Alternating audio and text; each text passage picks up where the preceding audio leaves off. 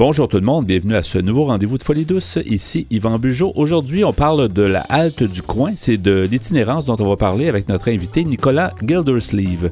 À l'espresso et à l'espresso allongé, Pierre Laporte nous amène son sujet, les mécanismes de défense du cerveau. Notre collaboratrice Catherine Stassin est aussi des nôtres. Elle nous parle du moral en télétravail. Bienvenue à Folie Douce.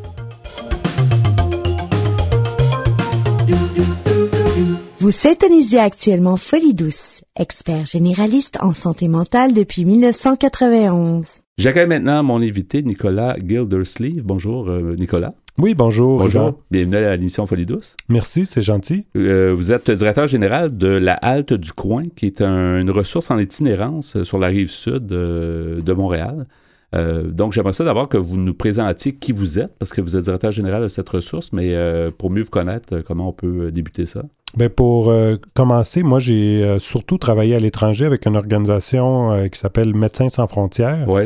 Donc, dans, les 15 dernières années, j'étais sur, sur le terrain dans les pays d'Afrique, les pays d'Amérique latine et tout ça. Et au Québec, le milieu communautaire m'a accueilli dans les dernières années et maintenant je suis en poste au niveau de la direction générale de la halle du coin. OK. Et cet organisme qui était sur la rive sud, euh, euh, bon, s'occupe principalement d'itinérance, mais on veut faire un lien ici aussi avec la santé mentale. Puis euh, c'est quelque chose, même avant qu'on avant qu'on avant que vous soyez en studio, vous me disiez que souvent c'est pas c'est pas évident pour les gens de concevoir que de l'itinérance sur la rive sud, à Longueuil. On pense souvent c'est au centre-ville de Montréal. Donc, euh, comment on peut décrire justement cet organisme-là? Est-ce que ça fait longtemps d'abord qu'il existe? Bien, on a été créé durant, euh, ben, durant la pandémie, en, août 2020. D'accord. Il y a trois organismes communautaires qui se sont unis pour faire euh, cet organisme-là. On voyait qu'il y avait un, besoin qui était là déjà depuis très longtemps en lien avec l'hébergement pour les personnes en situation d'itinérance. Et on, on, voyait qu'on on était vraiment rendu à une étape où on devait monter sur pied ce projet-là. Puis avec la collaboration des trois organismes, on a pu euh, monter sur pied ce projet-là. Puis depuis, depuis le août 2020, on a toujours été à pleine capacité. Et qu'est-ce que, comment on peut décrire les services? Est-ce que c'est, un, lieu d'hébergement? Est-ce que vous faites des services comme euh, dans la rue? Est-ce que vous allez, vous allez, comment ça fonctionne? Quand on parle de services à haut seuil d'accessibilité chez nous, on est 24 heures sur 24, une ressource en hébergement et on est dans l'accueil inconditionnel. Donc, les personnes qui seront en situation d'itinérance, qui peuvent être sous l'effet de certaines substances et tout ça, on va les accueillir inconditionnellement dans le respect. Quand ils vont nous respecter, nous, et respecter leur père, on les accueille inconditionnellement on, est là 24 heures sur 24. Peu importe l'heure, en pleine nuit. En euh, pleine nuit, si on a de la place, parce que comme je vous dis, souvent, on est à pleine capacité, mais il arrive parfois dans la nuit que les personnes veulent partir. Vous connaissez un peu la, dynamique au niveau de l'itinérance. On n'est pas toujours dans un lieu fixe, donc ils veulent, ils veulent se déplacer. Bien, on va pouvoir accueillir d'autres personnes euh, qui vont pouvoir venir dans nos services. Et comment c'est pour un directeur général de gérer ce genre de ressources? Parce que c'est quand même beaucoup d'inconnus, il y a beaucoup de, pas de l'improvisation, mais il y a beaucoup d'ajustements qui doivent se faire euh, au quotidien. Donc, euh, est-ce que c'est est, ce que c'est ben, gérable parce que vous l'êtes? Vous, semblez encore être en, en poste et vous, semblez aimer ça, mais comment ça se passe le quotidien, de votre quotidien? En fait? Je vous dirais, mon quotidien, moi, avec, avec l'expérience que j'ai pu acquérir à l'étranger dans les urgences, dans la gestion des urgences et tout ça, on est toujours en mode urgence dans un refuge comme, comme le nôtre au niveau de la halle du coin. Il y a toujours des imprévus, il y a toujours des, situations euh, qui, vont, qui vont se produire, qu'on va devoir réagir de façon très promptement, très agilement. Avec euh, l'équipe d'intervention qu'on a sur place, c'est des personnes aguerries, des professionnels du communautaire qui connaissent leur milieu puis qui sont capables de répondre dans l'urgence. C'est sûr qu'idéalement, on aimerait aller vers, vers une stabilité et tout ça et pas toujours être dans l'urgence, mais avec le haut seuil d'accessibilité, avec les personnes qu'on accueille, je vous dirais que euh, ça nous amène souvent à euh, réagir et, d'être là vraiment pour répondre aux besoins au moment, au moment présent. Donc, on, a de la difficulté à, se projeter dans le temps et tout ça parce que les personnes qui arrivent, ils arrivent avec leur bagage, avec leur vie et tout ça. Puis on est là pour les accueillir, pour juste ouvrir nos portes. faut être prêt à tout moment, mais en même temps, quand on dit état d'urgence, ça veut pas dire état de panique. vous n'êtes pas en panique parce que vous avez des, professionnels qui sont habitués de gérer euh, des situations comme ça. Donc, on est en urgence, mais c'est pas nécessairement que vous perdez le contrôle, c'est que c'est gérable. Je vous dirais que c'est gérable justement parce qu'on a ces professionnels qui sont là, puis on a une équipe qui est là sur les trois quarts de travail. Donc, on a trois professionnels qui sont là durant le jour, trois le soir, trois la nuit, et on, s'assure d'avoir un suivi entre les équipes. On a 25 employés aussi. Donc, ça, ça nous permet vraiment d'avoir euh, une équipe pour soutenir l'organisme. On a une équipe de gestion aussi. Donc, depuis notre création, on a une direction générale, on a, un, comité de gestion, on a un agent de développement, une coordonnatrice au niveau de l'administration, une direction clinique. Et tout ça nous permet d'atteindre cette stabilité-là au niveau, au niveau de la gestion de, l'organisme. Oui. Si on, si on parlait maintenant, je disais en début d'entrevue que l'itinérance, souvent on l'associe au centre-ville de Montréal mais il y en a sur la rive sud, il y en a dans la région de Longueuil où vous êtes. Donc, euh, comment on pourrait décrire, est-ce que c'est une itinérance qui est différente de Montréal ou est-ce que ça se compare? Euh? Je vous dirais qu'on parle souvent d'itinérance cachée.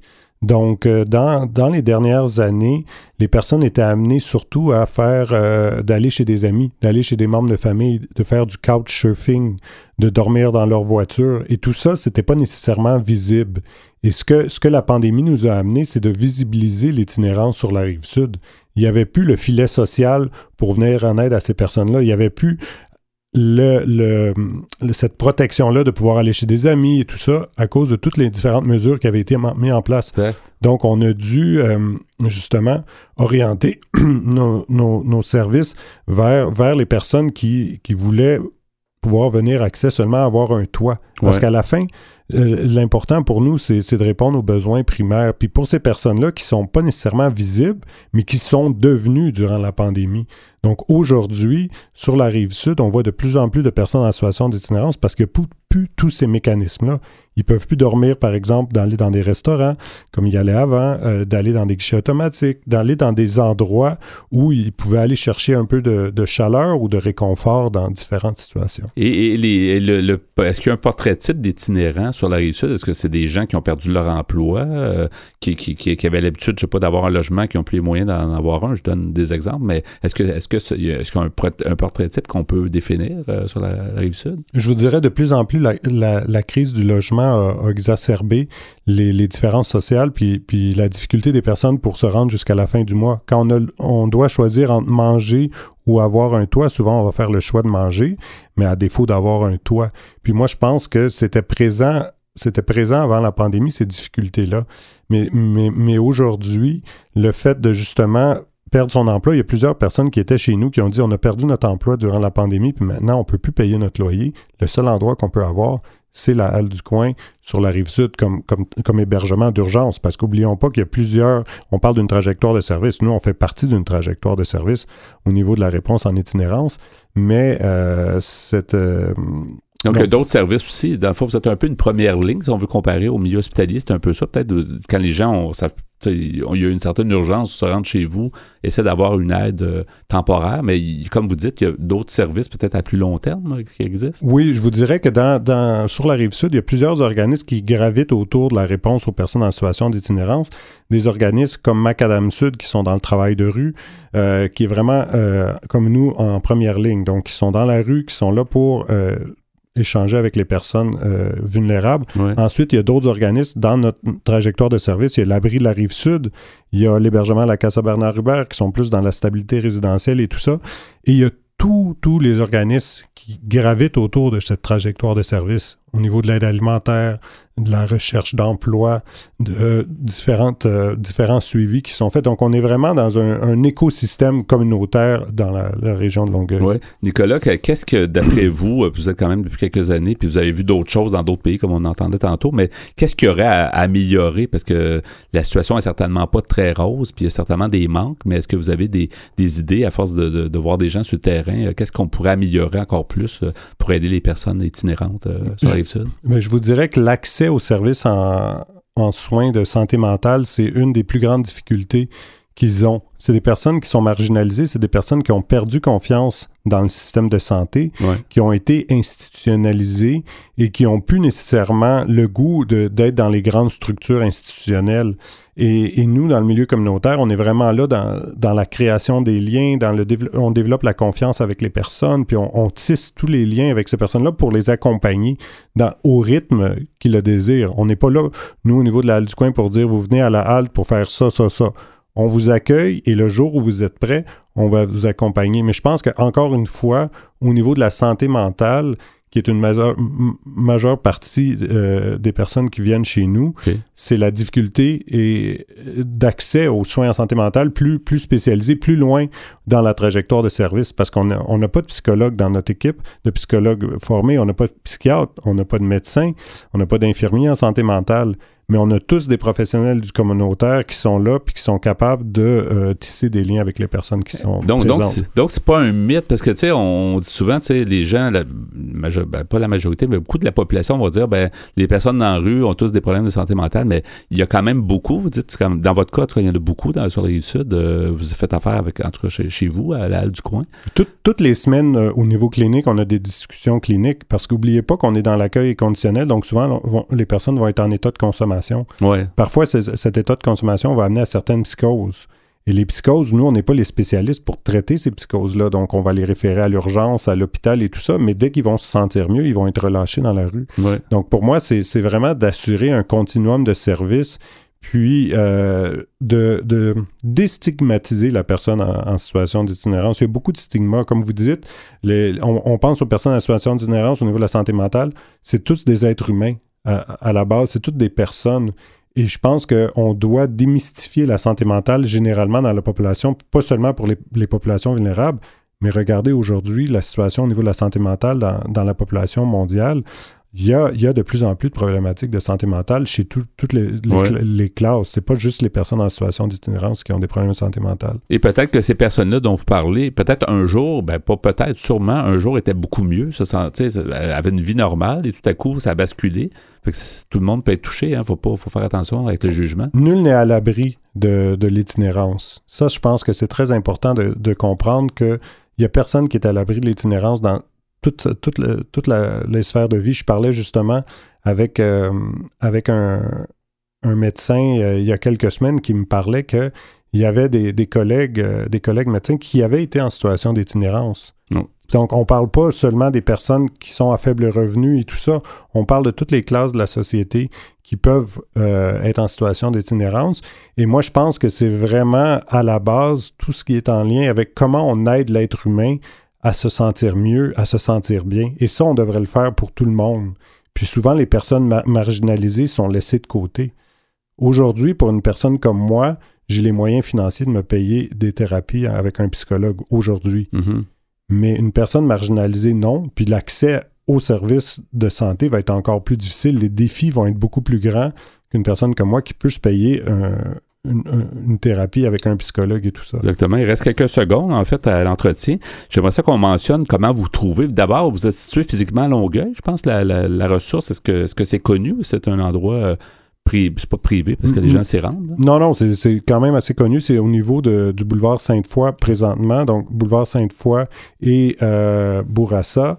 On, est, euh, on a une page, euh, une page Facebook, la halte du coin. Si on cherche ça dans Facebook, on, va vous trouver pour savoir ce que vous faites. Puis les coordonnées sont là et Toutes tout les coordonnées sont là. On a notre page web qui est la coin.org et euh, on peut nous rejoindre. Là, on est disponible pour répondre à vos questions et tout ça 24 heures sur 24. Ça, c'est intéressant. Et on peut pouvoir orienter les questions que vous aurez pour nous au niveau de notre ressource. Ben, je vous remercie beaucoup. C'était très intéressant, Nicolas Gildersley. Voilà, je l'ai eu.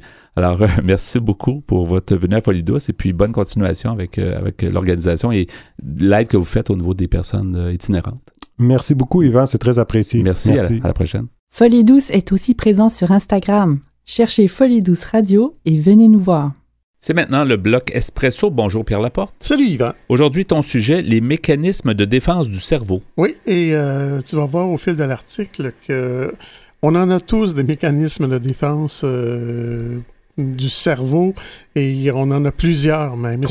conscient ou inconscient, j'imagine? Euh, je te dirais inconscient. Plutôt, hein? Oui, et euh, c'est nécessaire même euh, pour être capable de passer à travers des difficultés. C'est normal d'avoir des, des, systèmes de défense. Ouais. Mais euh, je vais vous lire quelques passages aujourd'hui d'un article que j'ai trouvé sur Internet, comme d'habitude, et qui s'appelle Calmer votre anxiété en apprenant à gérer vos mécanismes de défense. C'est écrit par une madame qui s'appelle Kat Bougard, qui est rédactrice indépendante américaine basée dans le Wisconsin. Et elle couvre principalement les sujets liés aux carrières, au développement personnel et au travail indépendant.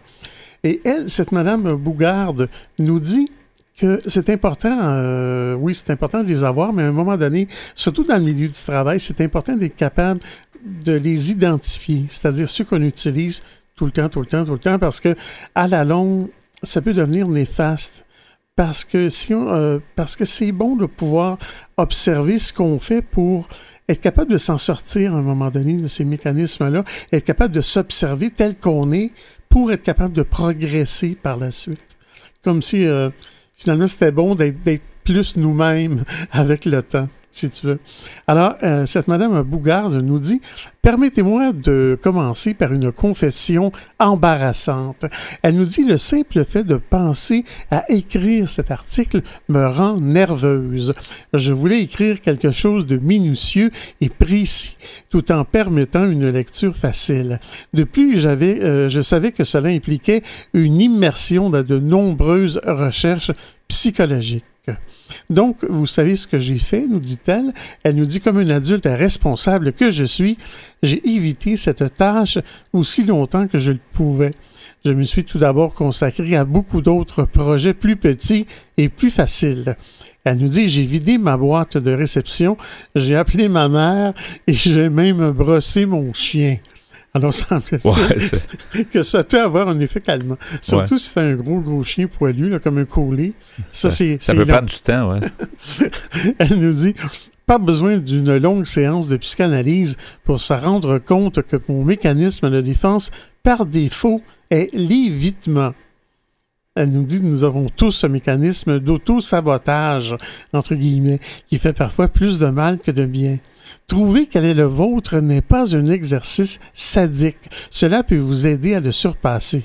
Alors, quel est le vôtre? Quel comportement est-ce que vous adoptez pour repousser le sentiment d'anxiété et préserver votre propre ego? Vous hésitez, dit-elle, creusez le sujet et vous découvrirez quoi faire pour mieux gérer votre anxiété et comment calmer votre anxiété au travail. Les mécanismes de défense ont été remarqués pour la première fois par Sigmund Freud, le célèbre fondateur de la psychanalyse. Cependant, ils ont été développés et étayés par sa fille Anna Freud à travers ses remarquables recherches. À la base, Mme Bougard nous dit que les mécanismes de défense sont égocentrés. C'est-à-dire que nous les utilisons tous inconsciemment afin de nous protéger des pensées ou des sentiments négatifs tels que l'anxiété au travail ou dans notre vie personnelle ou la culpabilité.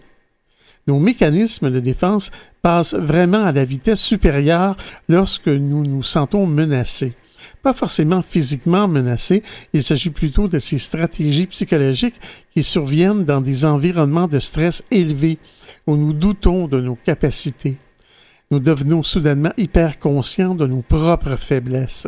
Nous restons sur la défensive afin de préserver notre ego. Ouais. Cela a du sens, selon moi. Alors, et puis on le fait tous. Bien entendu, les mécanismes de défense, de défense, peuvent apparaître dans tous les domaines de votre vie, mais ils sont visiblement plus présents au travail, là où l'anxiété est importante et que nous voulons mettre en avant le meilleur de nous-mêmes. Mais voilà le problème. Il est normal d'avoir des mécanismes de défense et nous les utilisons tous dans une certaine mesure. Mais comme la recherche le démontre, ce n'est que lorsque ces comportements sont poussés à l'extrême qu'ils sont à l'origine de complications et peuvent mener à des tendances obsessionnelles, voire même névrotiques. Comment empêcher que votre propre mécanisme de défense vous nuise, en particulier sur le lieu de travail?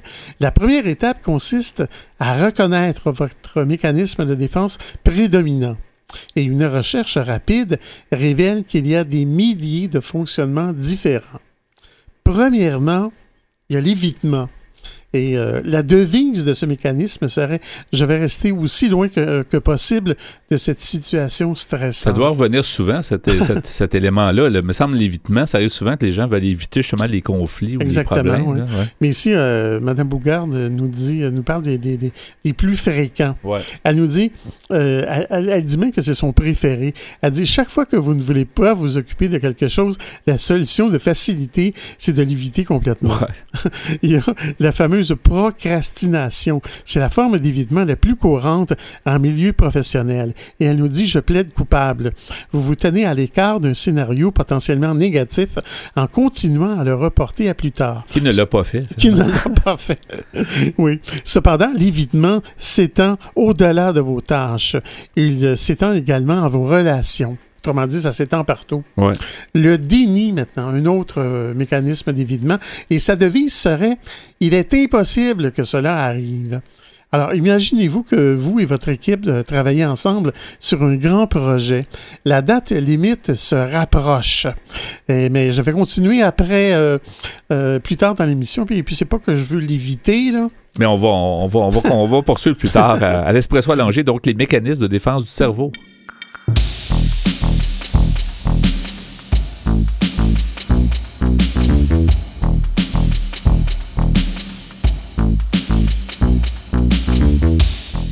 À venir dans l'émission, Catherine Stassin, notre collaboratrice, nous amène son sujet de chronique, le moral en télétravail. À l'espresso allongé, Pierre Laporte poursuit avec les mécanismes de défense du cerveau. Vous écoutez actuellement Folie douce, pionnier en santé mentale depuis 1991.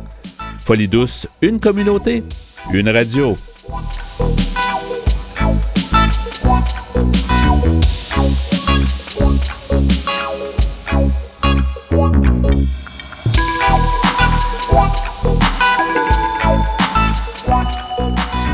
De retour au micro à Folie douce, l'émission qui démystifie les problèmes de santé mentale. Je suis en compagnie maintenant de notre collaboratrice Catherine Stassin. Bonjour Catherine. Bonjour Yvan. Alors aujourd'hui, ta chronique Le moral en télétravail, ça rime presque. Oh, ça rime presque. C'est pas, oui. pas de l'humour, là, mais on voulait juste mettre un titre accrocheur. On dans le peut fond. essayer. Tu as trouvé ce titre-là, Le moral en télétravail, qui est, qui est bon. Oui, ben écoute, en fait, euh, on a quasi tous connu le télétravail, hein, Ouais. sauf cer- certains travailleurs qui ne peuvent pas. euh, un chirurgien à distance, c'est plus difficile. C'est cyclique, là. hein. Il y, a- il y en a, il y en a pas selon Voilà. la, la pandémie, mais effectivement, ça a été connu par pas mal de gens. là. Voilà. Et ben, est-ce que tu, tu connais le, le plus grand mal que provoque le télétravail? Est-ce que tu- La comme ça solitude, spontanément, La ben, physiquement, disons plus physiquement, quand, Physiquement, comment ben, tu te peut- sentais ben, peut-être que, physiquement sur ta physi- chaise? peut-être que physiquement, c'est pas approprié pour le travail. Il y a peut-être un- une disposition euh, euh, chez, chez les gens qui est pas comme dans un bureau. C'est peut-être ça je dirais. Là. Oh, eh bien, en effet, le- les- beaucoup de personnes, les chiropracteurs, les physios ont été assaillis Ouais, parce que les gens avaient mal au dos. c'est ça. Donc, euh, euh, ils ont été débordés.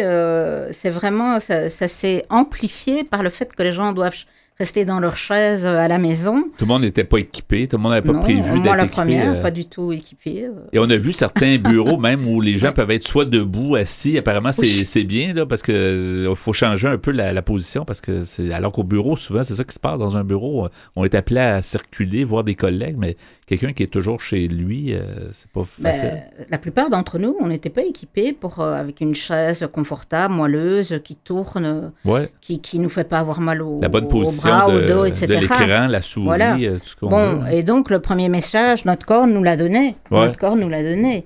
Mais concrètement, pour la santé mentale, quels sont les risques du télétravail? Ouais. Qu'est-ce que ça nous fait? Qu'est-ce que ça nous a fait? Qu'est-ce que ça a provoqué? Et ton titre dit le moral en télétravail. Effectivement, c'est important de garder le moral. Tu sais, c'est- une expression. Là, On de- va essayer de le garder. Comment, comment Oui. être heureux, comment être productif, comment être, se sentir bien dans notre tra- télétravail aussi. là. On va essayer de le garder, mais pour bien le garder, on doit comprendre ce qui se passe. On doit comprendre où sont les principales difficultés. Ouais. Et euh, en fait, la principale difficulté, pour que reconnaissent les gens et qui leur donnent une charge mentale supplémentaire, c'est avoir la difficulté de scinder famille-travail.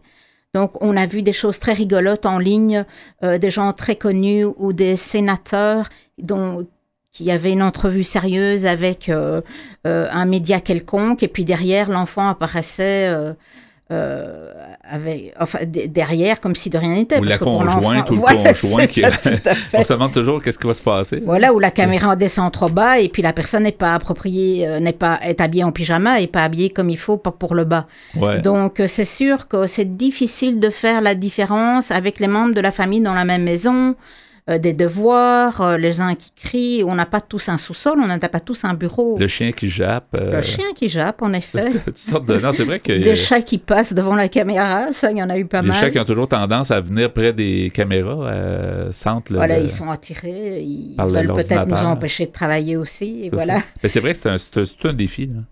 En effet, c'est un défi, c'est une charge supplémentaire. On est tiraillé entre les deux. Autre effet euh, reconnu du télétravail, c'est qu'il y a un sentiment d'isolement social. Bon, je ne parle pas des gens qui ont fait ce choix euh, sciemment, mais ils pourraient encore euh, quand même avoir ce sentiment d'isolement social.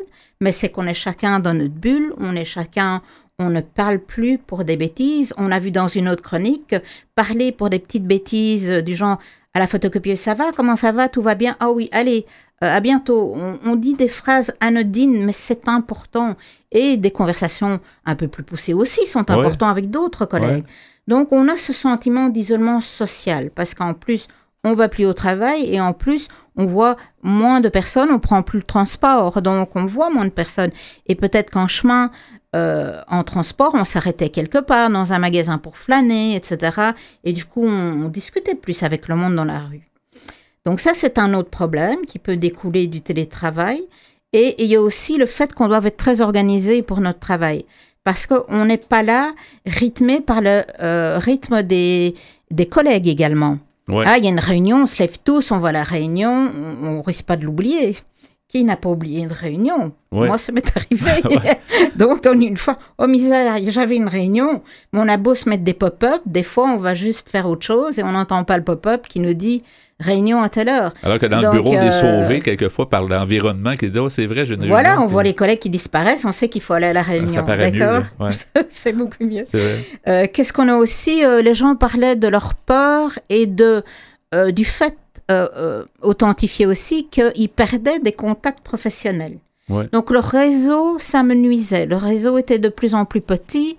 Ils avaient peur que si, bon, un jour on retourne dans un état euh, où moins de monde est en télétravail, où on a plus une vie sociale et une vie de travail dans les bureaux, etc. On, on est tout un, no- un nouveau travail de reconquête, de réseautage à Ouais. faire. Alors, euh, c'est sûr que ça, ça peut être une inquiétude. On pense aux travailleurs autonomes qui dépendent de leur réseau. Si les, les gens ne veulent plus être joignables et qui disent, oh, mais je suis en télétravail, envoie-moi juste un message, qui ne répondent plus au téléphone, ils ne les voient plus dans une boutique, ils ne Ouais. les voient plus dans une succursale. Donc, c'est difficile pour les travailleurs autonomes à ce moment-là, de, quand ils voient que leur contact, euh, qu'ils qu'ils- qu'ils en perdent beaucoup. Et le réseautage, des fois, permet aussi peut-être d'avoir de l'avancement, d'avoir de la- d'avoir des, des promotions, des choses comme ça, parce que euh, c'est comme ça, soit dans une autre entreprise, soit dans la même entreprise. Il y a ça aussi. il y a de- des fois, ça, ça aide à, à dynamiser peut-être sa carrière. Là. Euh, oui, et puis ça, ça a un effet exponentiel parce que si on a bien travaillé quelque part, il va nous référer à quelqu'un d'autre et ça peut Ouais. aller vite, etc. Mais ça, si, si tout le monde se renferme un peu plus et que les échanges s'amenuisent, c'est plus difficile. Alors, euh, euh, les gens aussi perdaient, mais ça, je pense que c'est un côté qui déplaît peut-être aux, aux chefs d'entreprise. Euh, c'est le fait que la culture d'entreprise se perde. C'est-à-dire que vous êtes chez vous, vous êtes plus soucieux des devoirs de l'enfant ou d'une lessive à faire ou d'un rapport à remettre qu'en fait vous appartenez, je ne vais pas dire de nom, à telle ou telle entreprise très connue euh, dans les médias ou Ouais. en informatique. D'accord? Donc il y a une perte de ce côté-là. Donc maintenant qu'on sait un petit peu allez, ce que ça peut produire comme effet, le télétravail, ben, quelles sont nos solutions?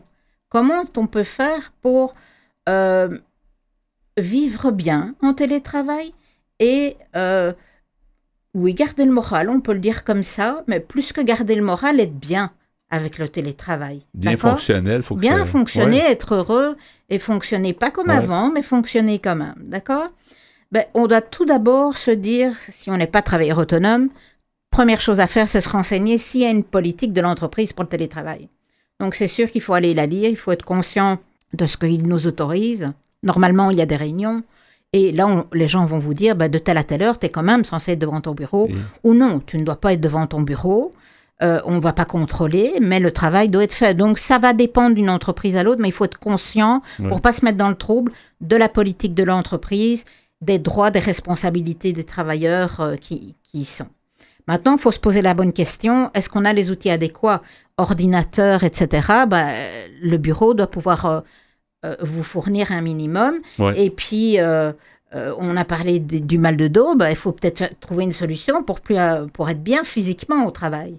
Euh, au, en télétravail, télétravail, pardon. qui Beau le, lapsus. le nouveau C'est travail. Voilà, c'est ça. Le nouveau lieu de travail. Voilà. Et ce qu'on doit faire, et ce qui est fondamental, c'est planifier notre travail, parce que personne ne va nous contrôler notre horloge, personne ne va nous organiser, il n'y a personne qui est à côté de nous pour ça.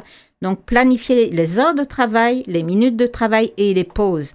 Et les prendre. Ne pas dire non, non, je prendrai plus tard. On prend la pause dès qu'on peut. Et c'est pas fait pour tout le monde. Euh, autant le Ah, télétravail peut non. plaire à beaucoup, Ouais. à plusieurs, peut-être pas beaucoup, mais à plusieurs personnes. Peut-être des gens qui trouvent leur, leur, leur compte là-dedans, mais il y a beaucoup de gens probablement qui c'est pas fait pour eux non plus. Là. Non, parce que justement, ils, ils auront difficile à ajuster ou la pause, euh, ou ils vont étirer la pause, ou ils vont étirer le travail, et les deux ne sont pas bons.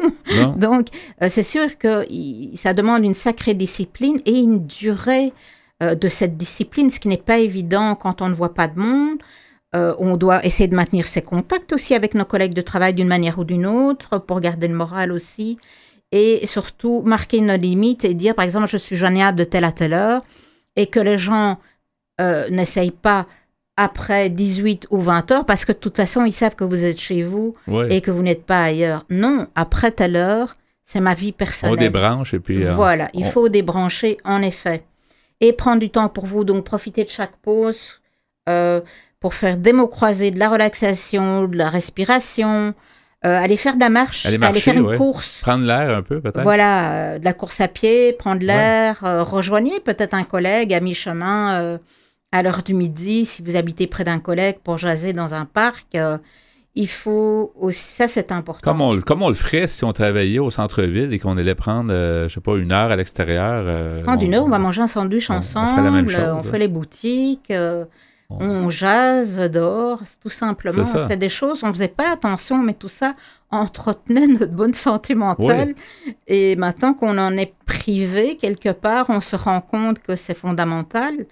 Il Euh, faut libérer notre tête à l'occasion dans la journée. Il faut, Oh, faut penser à autre chose, il faut respirer et il faut d'autres bouger. Bouger, On le effectivement. dira jamais assez. Comme on disait, on est assis, si on est assis toujours, c'est, ça cause des problèmes. là, ouais. Voilà. Et on, au bureau, il y a toutes sortes d'excuses pour se lever, etc. À la maison, si on est parti et qu'on est dans un bureau, là justement où il y a personne qui vient nous déranger, on peut durer, durer, durer, durer. C'est pas bon non plus.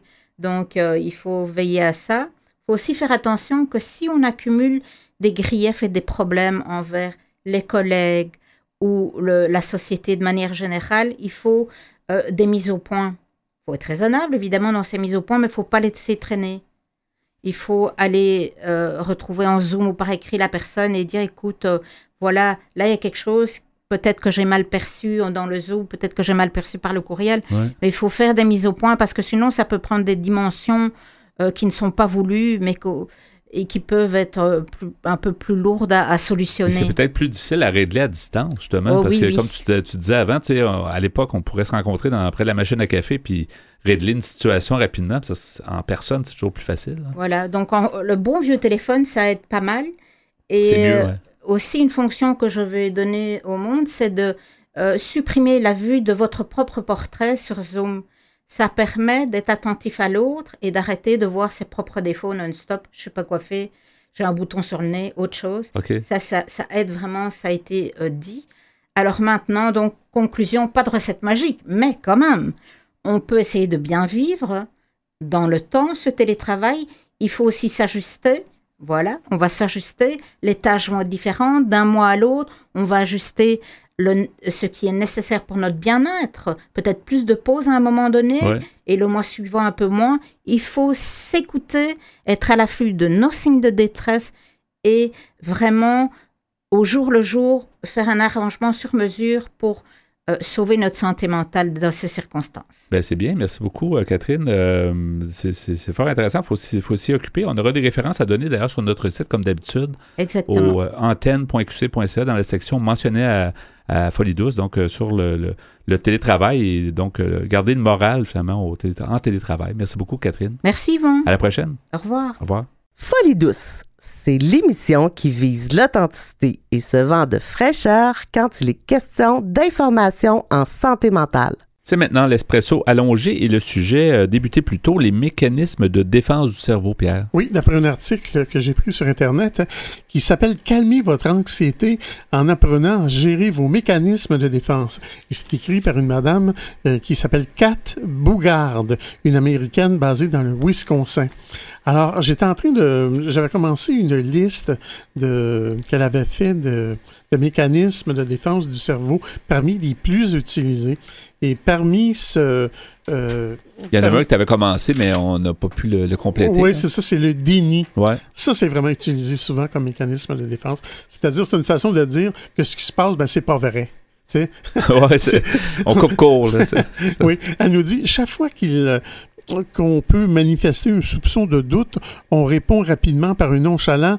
Non, je ne suis pas inquiet, tout est sous contrôle. Mais bien sûr, vous pouvez appeler cela une pensée positive, mais en réalité, c'est un mécanisme de défense que nous connaissons tous. Le déni qui peut être la source d'une grande anxiété au travail. Finalement, on, on empire les choses, Ouais. je pense. C'est un, mécanisme qu'on utilise probablement dans, dans la vie de tous les jours, mais là, dans ton cas, c'est au travail. là. Au travail, Euh, ouais. C'est ça. Euh, aussi, euh, troisième point, il y a la rationalisation. Et la devise de ce mécanisme, ce serait ce n'est pas de ma faute parce que telle ou telle raison, tel ou tel facteur. Par exemple, c'est une bonne vieille excuse. Elle, euh, Madame Bougarde nous dit, c'est là que la rationalisation entre en jeu. Avec ce mécanisme de défense, vous établissez une série de faits entre guillemets, qui expliquent pourquoi une situation se déroule d'une certaine manière. Revenons à notre, à notre exemple sur le risque de perdre la date limite d'un projet d'équipe. Elle nous dit admettre que vous ne l'avez pas rendu à temps car vous avez commencé trop tard, peut-être trop difficile, trop douloureux. Ouais.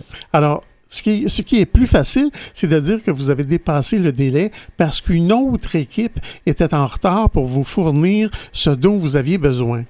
Ou votre ordinateur est tombé en panne, ou quelqu'un a encore bu tout le café, ou, tout, ou tout ce qui précède. Jetez un regard honnête sur vos propres fautes et reconnaître comment vous avez contribué à l'échec de quelque chose n'est jamais chose facile. Mais ça peut arriver, pour vrai, ces raisons-là, mais c'est pas. Oui, mais ici, on parle dans des cas où ce serait pas vrai. Ça serait pas vrai. C'est de fausses excuses. Ouais. Euh, selon un monsieur du nom de Saül McLeod, qui est chercheur en psychologie à l'Université de Manchester, il nous dit pour beaucoup de personnes avec un ego sensible, il est si facile de trouver des excuses qu'elles n'en ont jamais vraiment conscience. En d'autres, termes, nous sommes nombreux à croire à nos propres mensonges avec une grande facilité. Ouais.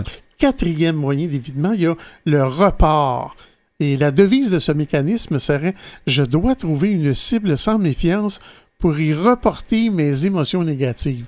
Autrement dit, on se trouve une cible plus facile, puis on- là, on, on lui rejette nos difficultés sur lui, Oh. sachant qu'il n'y a pas de danger. Au lieu de les gérer soi-même. hein. Oui. Alors, euh, Madame Bougard nous dit Votre patron est entré dans le bureau avec une heure de retard. C'est une transgression que vous auriez pu ignorer. S'il n'avait pas eu l'audace de vous appeler dans son bureau et de vous faire un exposé sur l'importance d'arriver à l'heure. Ouais, Donnons l'exemple. hein, Oui. Alors, la fumée sort de vos oreilles, mais vous savez que vous ne pouvez pas crier à votre patron. Vous gardez votre sang-froid, vous vous excusez pour rien et vous quittez le bureau. Que se passe-t-il ensuite? Si votre mécanisme de défense est le report, toute personne qui croise votre chemin s'en repentit. Vous risquez de vous fâcher de manière injustifiée avec vos subordonnés directs, voire d'attaquer vos collègues innocents. En termes simples, vous allez canaliser toute votre frustration et vos, et vos émotions négatives vers une cible totalement erronée, parce que diriger ces sentiments négatifs vers votre patron aurait eu des conséquences néfastes pour vous. Vous êtes humain et les mauvais jours sont inévitables. Cependant, il n'en reste pas moins que ce comportement n'est pas fiable et ne fera que nuire à vos relations de travail à long terme. Calmer son anxiété en augmentant celle des autres n'est pas la solution. Les mécanismes de défense sont naturels. S'ils sont utilisés occasionnellement, ils peuvent s'avérer réellement utiles. Cependant, lorsque votre mécanisme de défense devient une habitude qui se répète, cela peut vous nuire. Je n'irai pas par quatre chemins. Arrêter d'avoir recours à ces mécanismes de défense est inconfortable et difficile. Cela exige que vous fassiez exactement ce que vous espériez éviter, soit vous permettre d'être vulnérable. Comme tout autre comportement, la première étape pour apporter un changement consiste à reconnaître le problème. Analysez vos pensées, vos émotions, vos réactions et vos échanges au travail pour déterminer l'un des mécanismes de défense mentionnés que vous, que vous utilisez comme béquille au quotidien. Il existe de nombreux autres mécanismes de défense. Es-tu prêt, Yvan? Parce qu'il y en a plusieurs. On va prendre, on prend des notes. toujours, toujours bon de prendre des notes. Il y a la régression, soit revenir à des comportements enfantins. Il y a la projection, soit attribuer vos pensées et vos émotions aux autres. C'est-à-dire, votre collègue vous semble très nerveux pour son évaluation de performance, alors que c'est en fait vous qui êtes anxieux.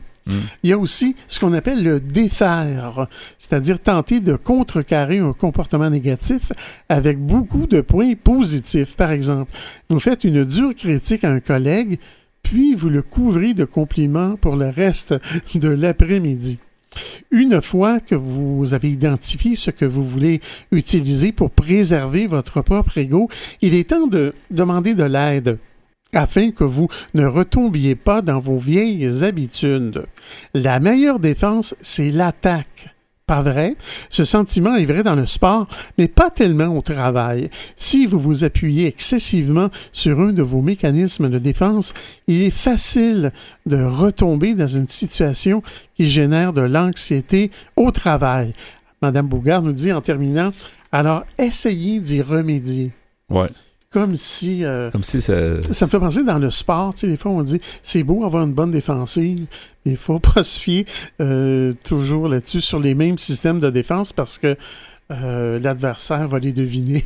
ouais, merci beaucoup pour cette chronique, les mécanismes de défense du cerveau à Folie Douce. Vous souhaitez écouter l'émission Folie Douce au moment qui vous convient le mieux? Branchez-vous sur notre site web pour accéder à notre canal radio sur YouTube. antenne.qc.ca antenne.qc.ca. Quelques secondes pour conclure ce rendez-vous. Alors, merci beaucoup, Pierre Laporte, à la mise en onde. Ben, bienvenue, mon cher. Merci aussi pour tes blocs espresso. Tu nous as parlé des mécanismes de défense du cerveau. Notre invité en début d'émission, Nicolas Gildersleeve, nous a mieux fait connaître la halte du coin, de ressources qui s'occupe d'itinérance sur la rive sud de Montréal. Notre collaboratrice, Catherine Stassin, était aussi des nôtres. Elle nous a parlé du moral en télétravail. C'était donc le menu de Folie douce cette semaine. C'est Yvan Bugeaud à l'animation. Bonne semaine et à la prochaine. Au revoir.